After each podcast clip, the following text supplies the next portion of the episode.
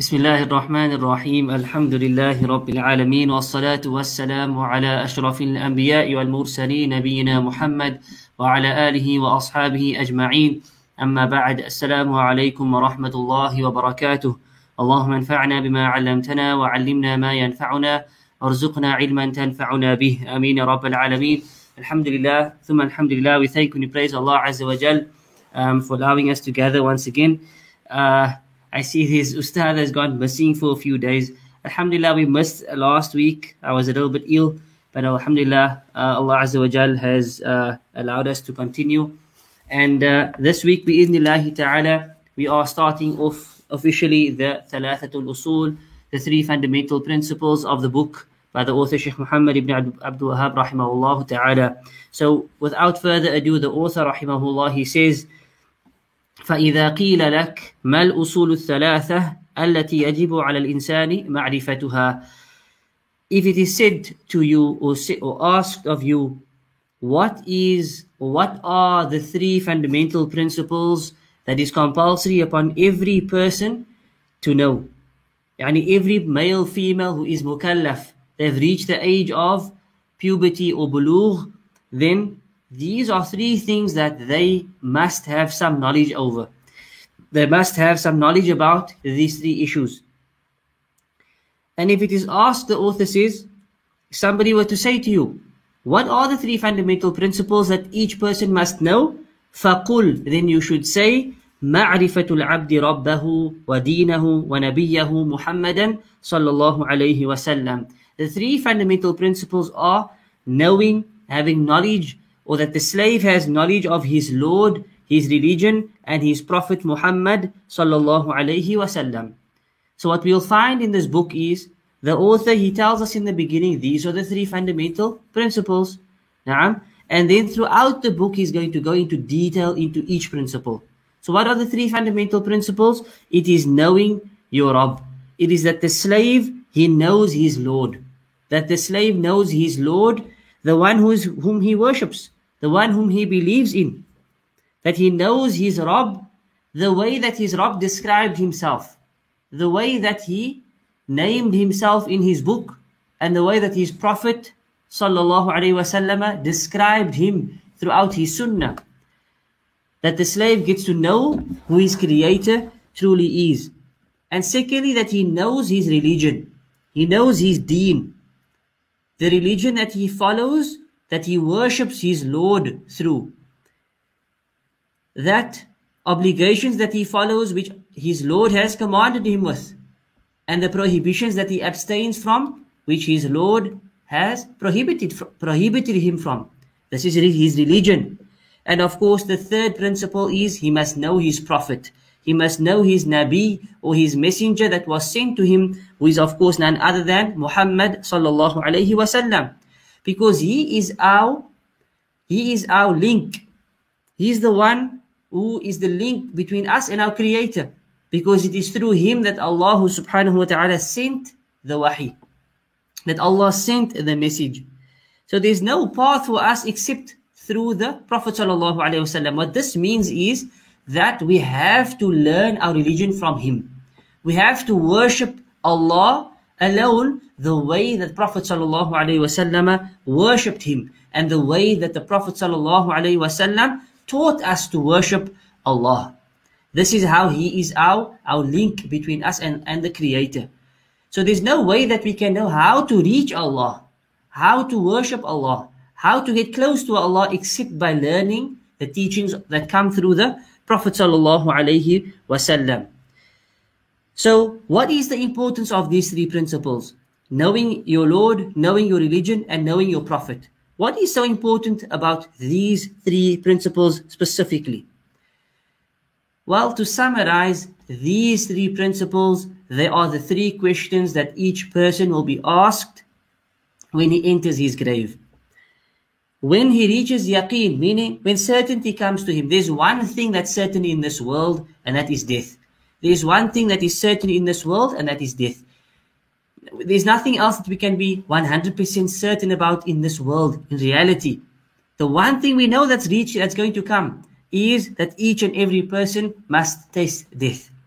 And when that person dies, he will be buried. And when he is buried, we as Muslimin, we know and we believe because Rasulullah sallallahu alaihi wasallam informed us and he told us that malaika will come to the person in his grave. He will be alone in the grave. His family will leave him. His wealth will leave him. He will be alone now in his grave and the only thing will remain with him will be his deeds. That's all that we have with us is our righteous deeds, which should be a companion for us. Or if our deeds are more evil than good, then we'll have an evil companion with us. And then the malaika come. Then the malaika, the angels, they come and they start to ask these questions. The first question will be, who is your Rabb? Man Rabbuk? The second question will be, Wama dinuk? And what is your religion? And the third question will be, and who is your prophet? Or who was that man that was sent to you that you followed? The answer to these questions in the grave will depend upon our knowledge, will depend upon the way that we lived in this world. Learning the answers to those questions in the grave is not about a padded fashion where, for example, we study for an exam, we prepare ourselves for an exam for questions that we are going to get in this world, and we learn, theoretically we learn.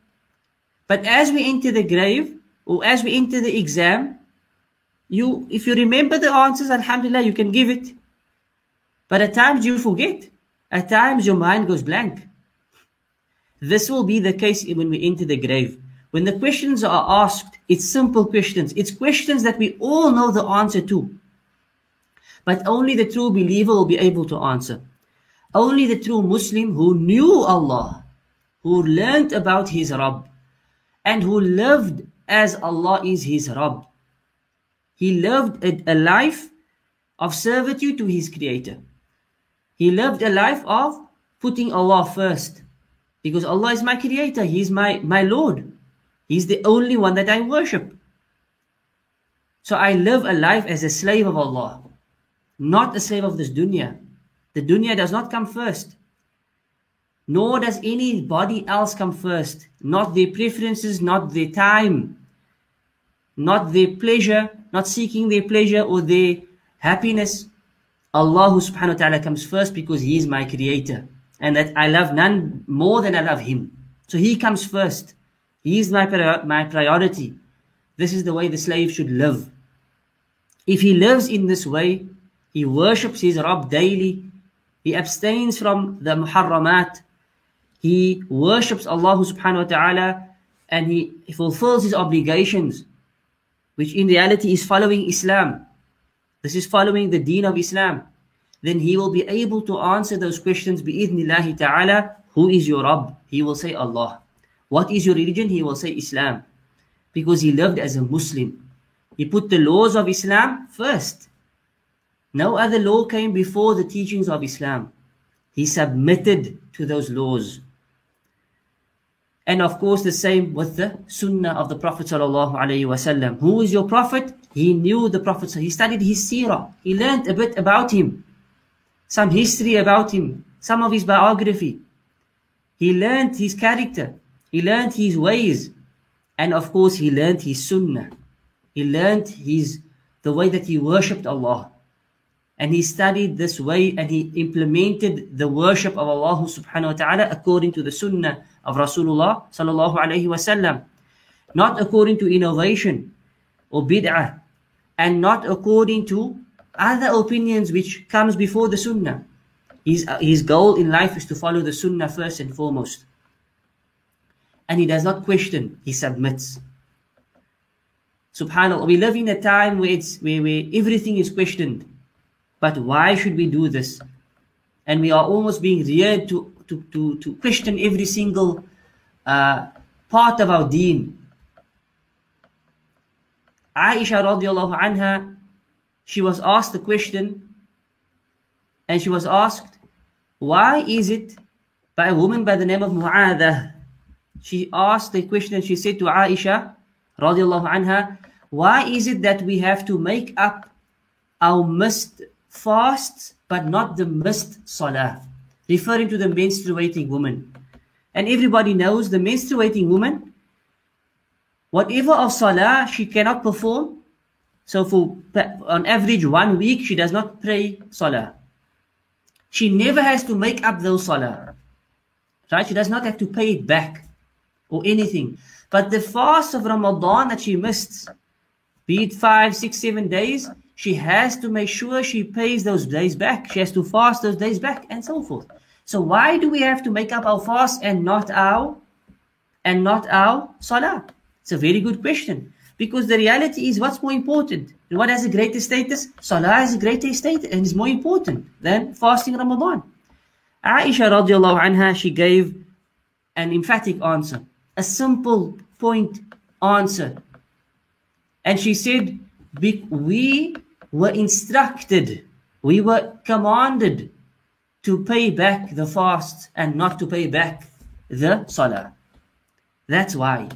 Subhanallah. And that's what Islam is. Why do we have to do this? Because that is what we were instructed to do. Why do we have to grow our beards as men? Because that is what the Prophet ﷺ instructed us to do. Why do the women have to wear hijab and not the men? That is what Islam instructs us with. And that is why we do it. There can be other reasonings that we come up with afterwards wisdom, this, that is, you see the wisdom in this ruling now. That's all good and well.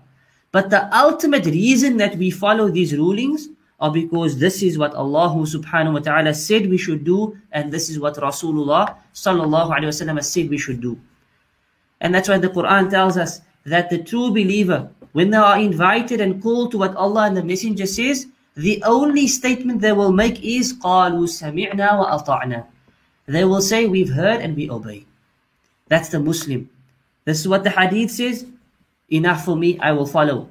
That's what the Quranic ayah says. This is what the correct understanding is. We'll follow. We've heard and we obey, whether we like it or not.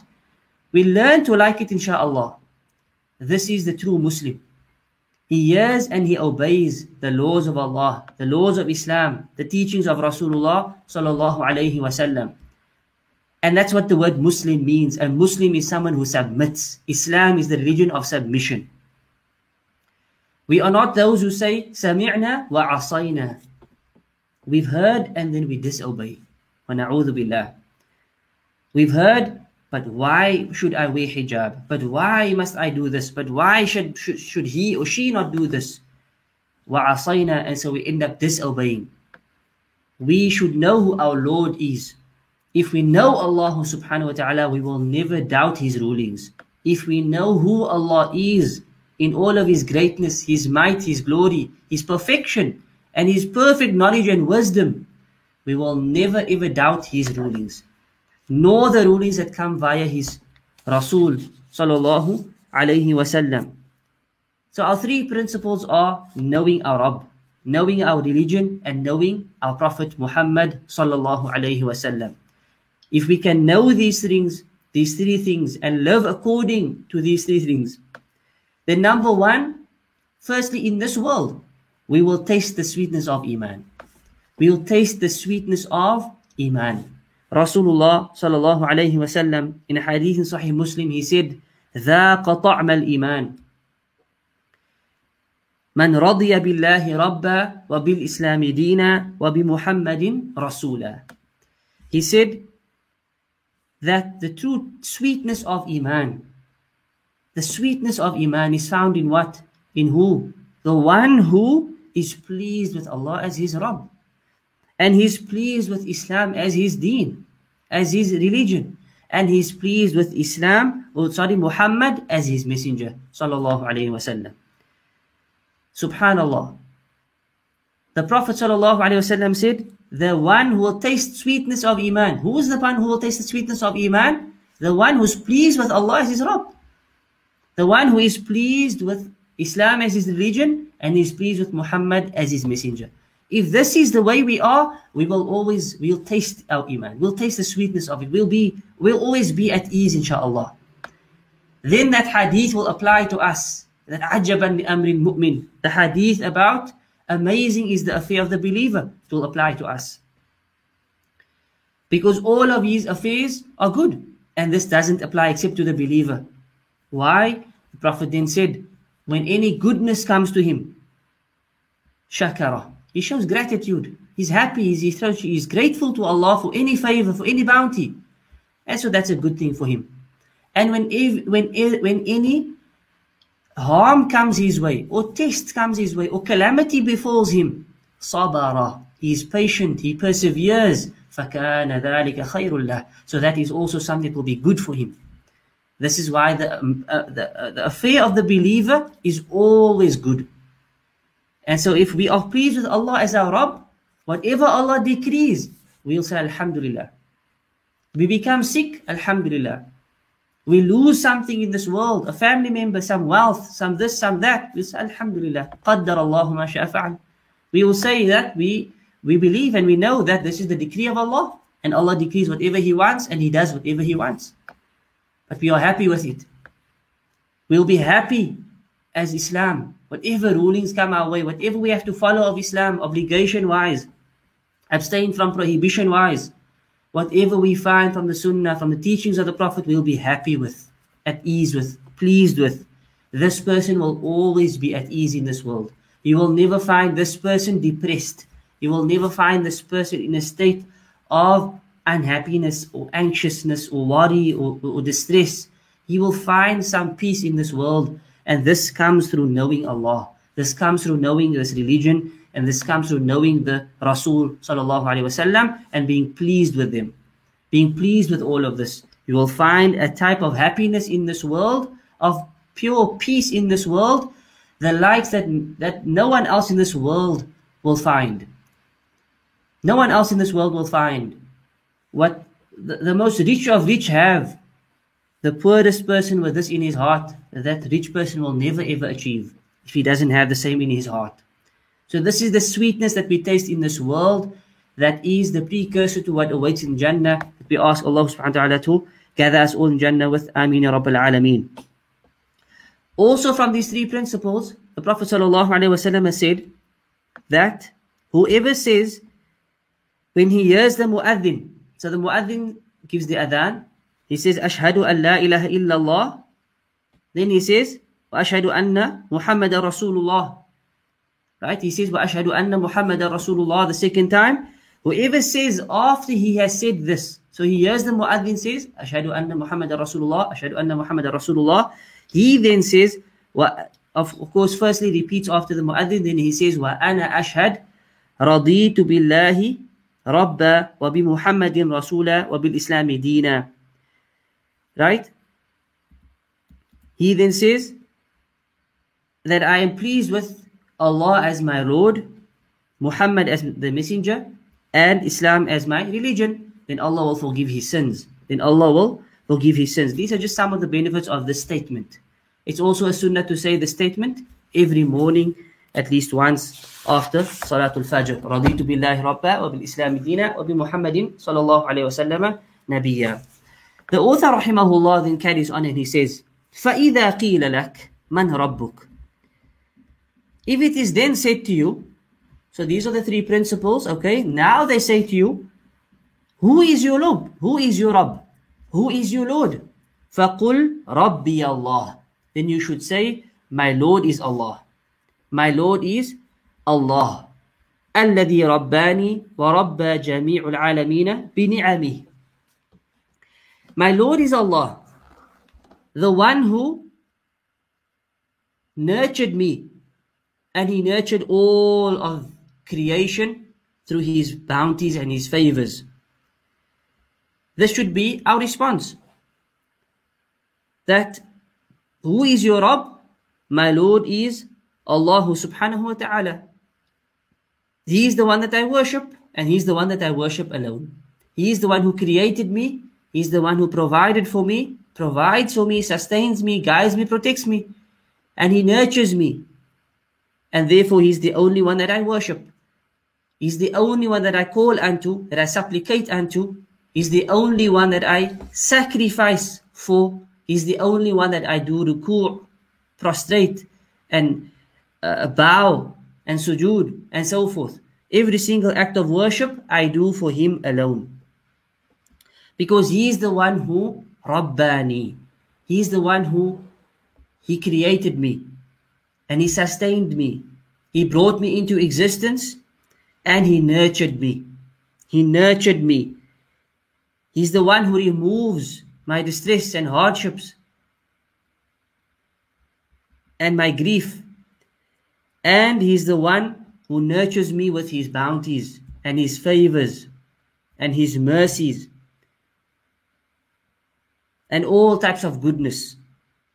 Allah subhanahu wa ta'ala said, وَإِن تَعُدُّوا نِعْمَةَ اللَّهِ لَا تُحْصُوهَا If you tried to enumerate the bounties of Allah or the favors of Allah, you would never be able to do that. And likewise, رَبَّ جَمِيعُ الْعَالَمِينَ بِنِعَمِهِ Not just me. He has nurtured every single thing in creation through His bounties, through His favors, through His mercies. Allah subhanahu wa ta'ala said, وَمَا مِن دَابَّةٍ فِي الْأَرْضِ إِلَّا عَلَى اللَّهِ رِزْقُهَا There is no creature on the face of this earth, or on this earth, or within this earth, except that upon Allah is His rizq. Is its rizq. Meaning that He is the one who sustains each and every part of creation. There is not a single part of creation except that Allah is the one who nurtures them, provides for them, sustains them, cares for them, raises them, teaches them, guides them. He is the Rabb subhanahu wa ta'ala. Shaykh al-Islam ibn Taymiyyah rahimahullah he said, وَالرَّبُّ هُوَ الْمُرَبِّي الْخَالِقُ الرَّازِقُ النَّاصِرُ الْهَادِي وهذا الاسم أحق باسم الاستعانة والمسألة Subhanallah. Shaykh Islam Taymiyyah he said, the Lord, Ar-Rabb, our Rabb, He is Al-Murabbi. He's the one who nurtures, He's the one who nurtures, He raises us. He's the creator and He's the sustainer and the provider. And He's the helper and the guider. This is the word, the Rabb. When we say Allah is our Rabb, this is what we mean. We mean He's the one who created us, He brought us into existence. Secondly, He nurtures us, He raises us, He teaches us that which we need to learn and to know, to survive and to grow and to improve. And then He provides for us on a daily basis. And He's also a Nasir, He's the helper and the one who assists. Wal Hadi, and He's the one who guides us at every moment.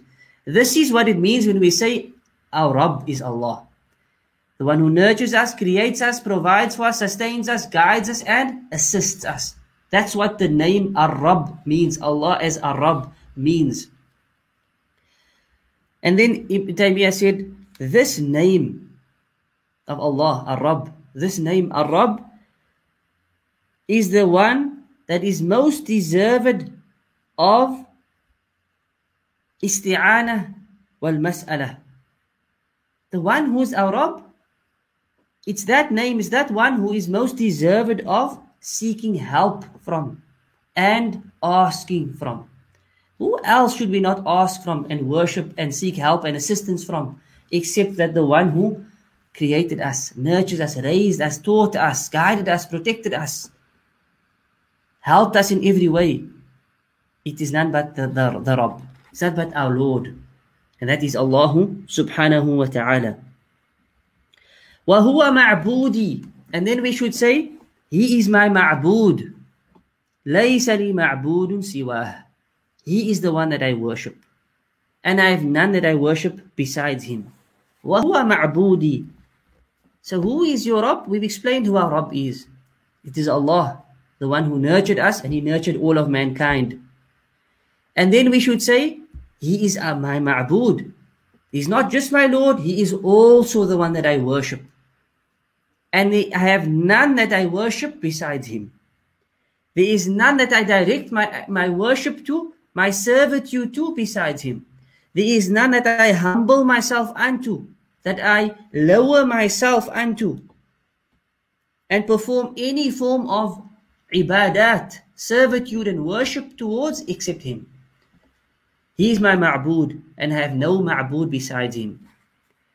And then the author said, وَالدَّلِيلُ قَوْلُهُ تَعَالَى الْحَمْدُ لِلَّهِ رَبِّ الْعَالَمِينَ The evidence for what we just stated is the beginning of Surah Al-Fatiha. to say Alhamdulillahi Rabbil Alameen, which means all praise is due to Allah, the Lord of all the worlds or all that exists. Alhamdu, when we say Alhamdu, what does that mean? The word hamd means to praise. It means to, to glorify and to praise. So it means that we are praising one whilst glorifying Him and loving Him. It's a form of praise that is connected with love and glorification. Alhamd is a form of praise that is connected with love and glorification. It's not just to praise something by the way, it's praising something out of real gratitude, out of love, out of affection, out of with the form of glorification at the same time. This is why we say that Alhamdu and Al also means Alhamdu means all praise, not just a praise. It means all praise that is full of love and veneration and glorification is due for who? For none but Allah subhanahu wa ta'ala. Alhamdulillah. All that perfect praise is for Allah. Allah means, the name Allah means what? The Allah's name means the one that is worthy of worship, the one that is deserved of worship. So all of this praise is for Him alone. And He is Rabbil Alameen. We explained the word Rabb. It means the creator, the provider, the owner, the one who's in charge of all affairs. And He is Rabbil Alameen. Al-Alameen, this word Al-Alameen means or it's usually translated as of all of the worlds or all of creation.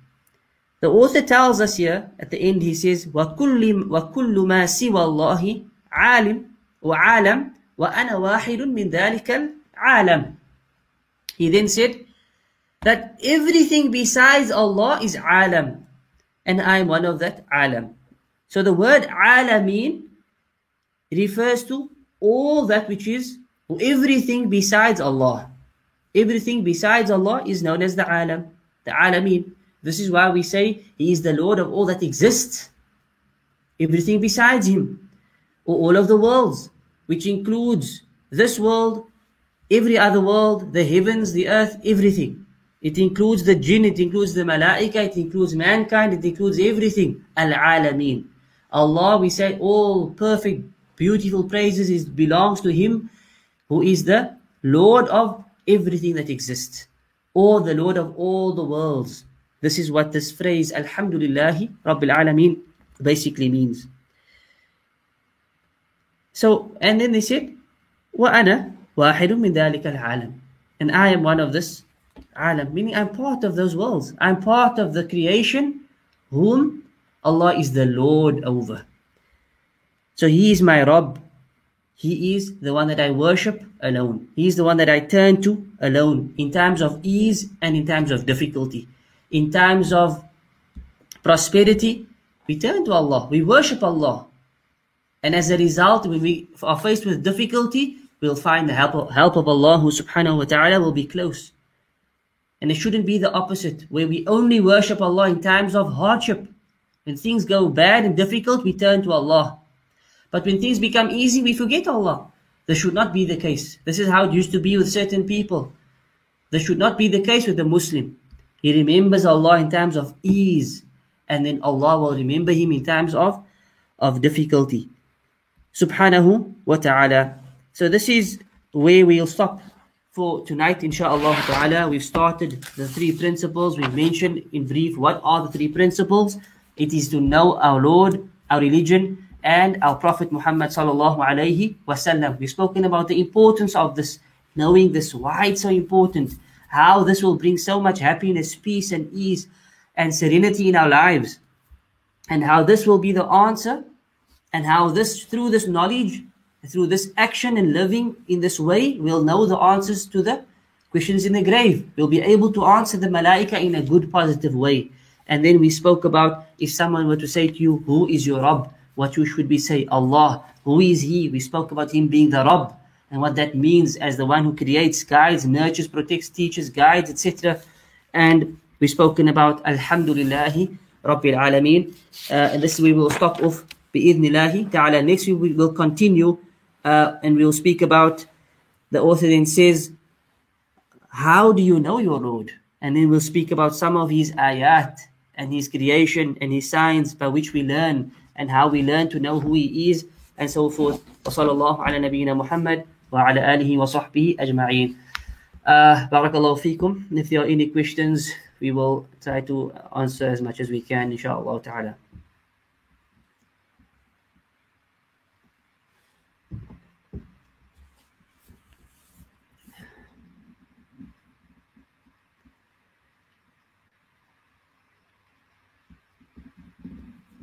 Ustad, there are some surahs in practice recited every day. Come like a light in the grave. Any suggestions, please? Allahu A'lam. I don't know of any surahs that will be a light in the grave specifically. Um, in general, we should recite the Quran every single day. We should recite the Quran every single day. So a person should try and have a certain wird, which means a certain amount of Quran that he recites every day. And he should try and stick to that. Should be within what the person is capable of and able to do. And he should stick to this and try his best to, to, to read as this, you know, on a daily basis. And this will depend, as I said, to the upon the person's capabilities. Um, but the goal should try and be to uh, try and make a khatam. For example, start with the Fatiha and try to read all the way to Nas, let's say once a month. This should be the goal, if possible. If the person is unable to do this, he should then try to lengthen the time a bit and make it as short as possible for him. If he can do more, he should do more, inshallah. But for specific surahs, uh, Allah knows best. Most of the ahadith that speak about the virtues of specific surahs are weak. Most of the ahadith, right? There are certain ones that are authentic, like reciting Surah Mulk, reciting Surah Mulk before you sleep. This is perhaps what you are referring to. Uh, it will be a protection from the punishment of the grave, not necessarily a light in the grave. Surah Mulk will protect the person from the punishment of the grave for those who recite it at night. So we should do this as often as possible. Doesn't have to be every single night, but whenever you get the chance, you should do that. Um,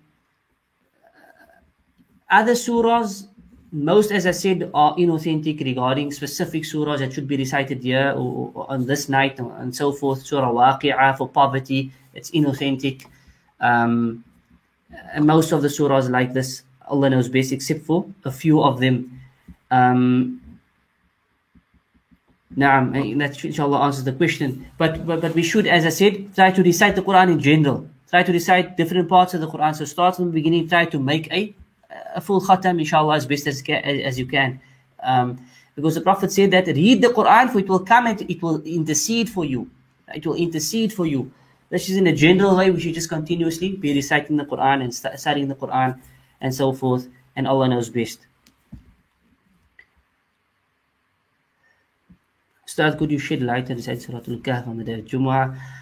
Uh, Allah Alam, there's two views on this issue. There are ahadith that speak about Surah Al-Kahf on a Jumu'ah.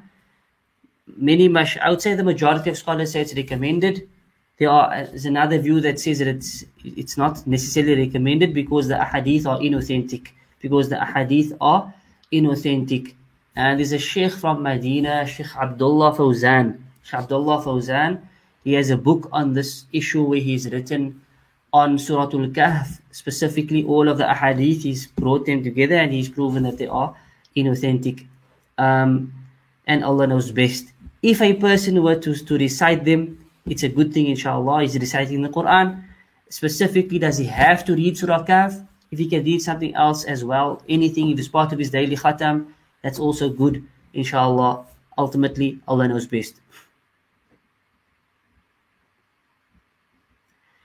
What a good explanation of Usul Thalatha we can read? In the English language, I know of Sheikh Ibn Uthaymeen rahimahullah's trans, uh, uh, commentary that is translated. Um, I don't know of any others. I don't know of any others that are translated, but I'm sure they should be by now. I'm sure they should be by now. Others that are translated. This book, Usul al-Thalatha, has many, many, many commentaries by many scholars, right? So in the Arabic language, there are tens and tens, I don't know, there must be over 50, 60 commentaries, if not over 100 commentaries of this book, right? In the English language, I'm not sure what's available. I know there's one from Sheikh Ibn Uthaymeen, rahimahullah, that is a good and beneficial one. Allah knows best. So Kahf protection of Dajjal, is that true? Um, there's a hadith which is authentic about the first 10 verses of Surah Kahf. Surah, the first 10 verses of Surah Kahf. That we should memorize the first 10 verses of Surah Kahf. That is separate to reciting it on a Friday. That's something separate to reciting it on a Friday. Um, and Allah knows best.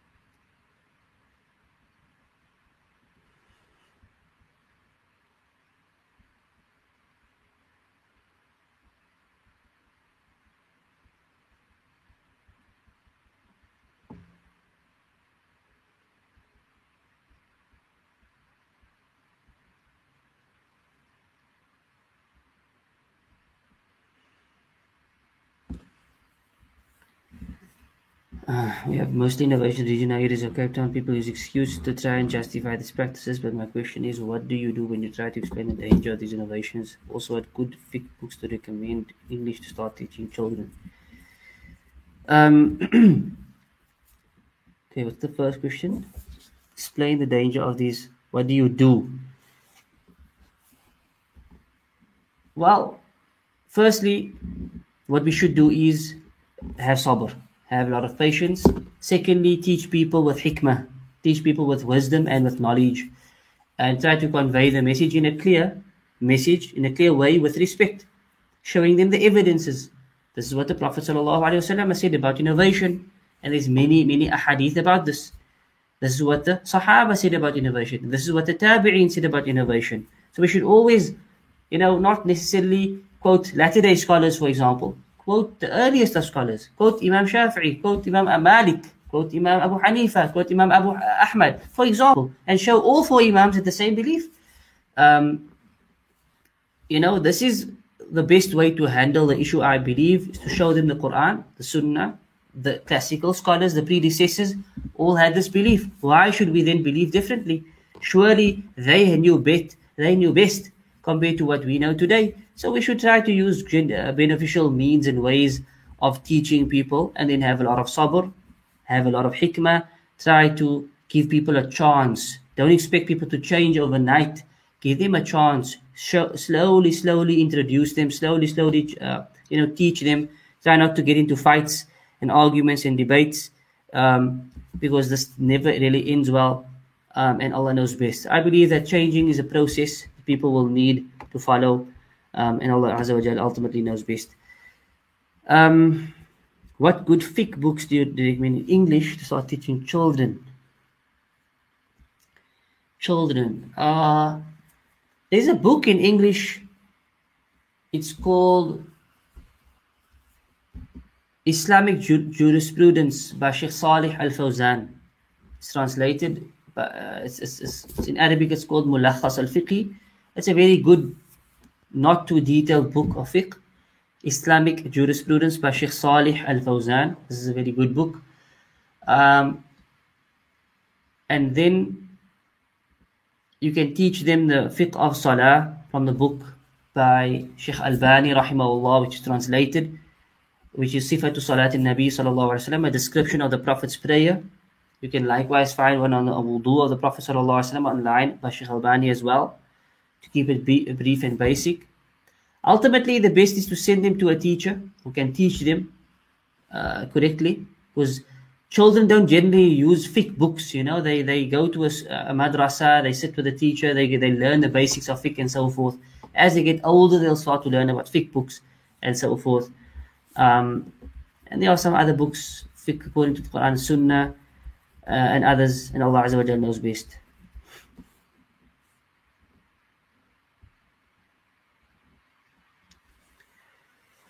Is there innovation increase in the worship that has been prescribed? Can you give me an example of that? Um, I would say yes, it definitely depends. Uh, like for example, if Salah has been prescribed as two rak'at for Fajr, you can't make three. If there's um, three for Maghrib, you can't make four rak'at. That's prescribed. To add on would be bid'ah. Um, likewise, uh, what's prescribed after the Salah is to say Astaghfirullah three times. But if I say instead I'm going to do Astaghfirullah five times, that would be a bid'ah because now I'm trying to change what's prescribed. If it says we should do Subhanallah 33 times, Alhamdulillah 33 times, Allah Akbar 33 times, and then La ilaha illallah wahdahu la sharika lah. If I decide I'm not going to do 33, I'm going to do 40 or 50 each, this would be a bid'ah. What we need to understand is we cannot outdo the sunnah. فخير الهدي هدي محمد صلى الله عليه وسلم. The best of guidance is the guidance of Muhammad صلى الله عليه وسلم. So his format, his methodology is the best. Nothing can possibly be better. So if he says do it three times, do it three times. If he says do it 33 times, do it 33 times because that's the best. Because he did not speak from his desires. As Allah tells us in the Quran, he spoke. That was, was wahi. It was revealed to him. So that format is a prophetic format. Whatever is prophetic, cannot be outdone, even if you times it by a million. What's prophetic is prophetic. And know that there is special barakah and khair and reward in that that cannot be outdone by no matter how much we increase. So that which is not restricted, that which is left unrestricted, for example, how much time should you make salawat upon the Prophet ﷺ daily? There's no instruction in the Sharia. So what should we do? Do as much as you can. How much istighfar should you do? Do as much as you can. How much dua should you make? Make as much as you can. How much nafil salah should you make? Make as much as you can. How much Quran must you recite? As much as you can. No restrictions have been placed. With that, way there are restrictions, stick to that. Don't increase upon that. And Allah ultimately knows best.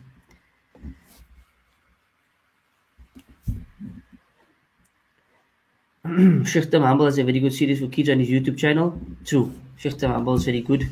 Barakallahu fihi wa. Allah preserve him.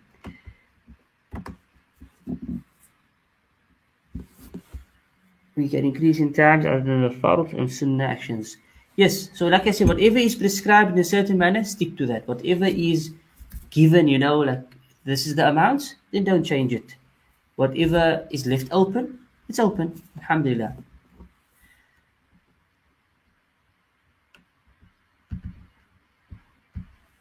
طيب any other questions before we wrap up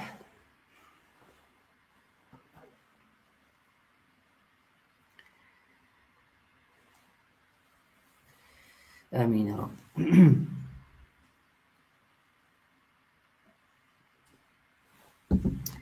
طيب um, I don't see any other questions coming through so until next week إن شاء الله تعالى أنتم وجزاكم الله خير until we meet again next week Uh, we'll continue بإذن الله وصلى الله على نبينا محمد وعلى آله وصحبه أجمعين سبحانك اللهم وبحمدك أشهد أن لا إله إلا أنت أستغفرك وأتوب إليك السلام عليكم ورحمة الله وبركاته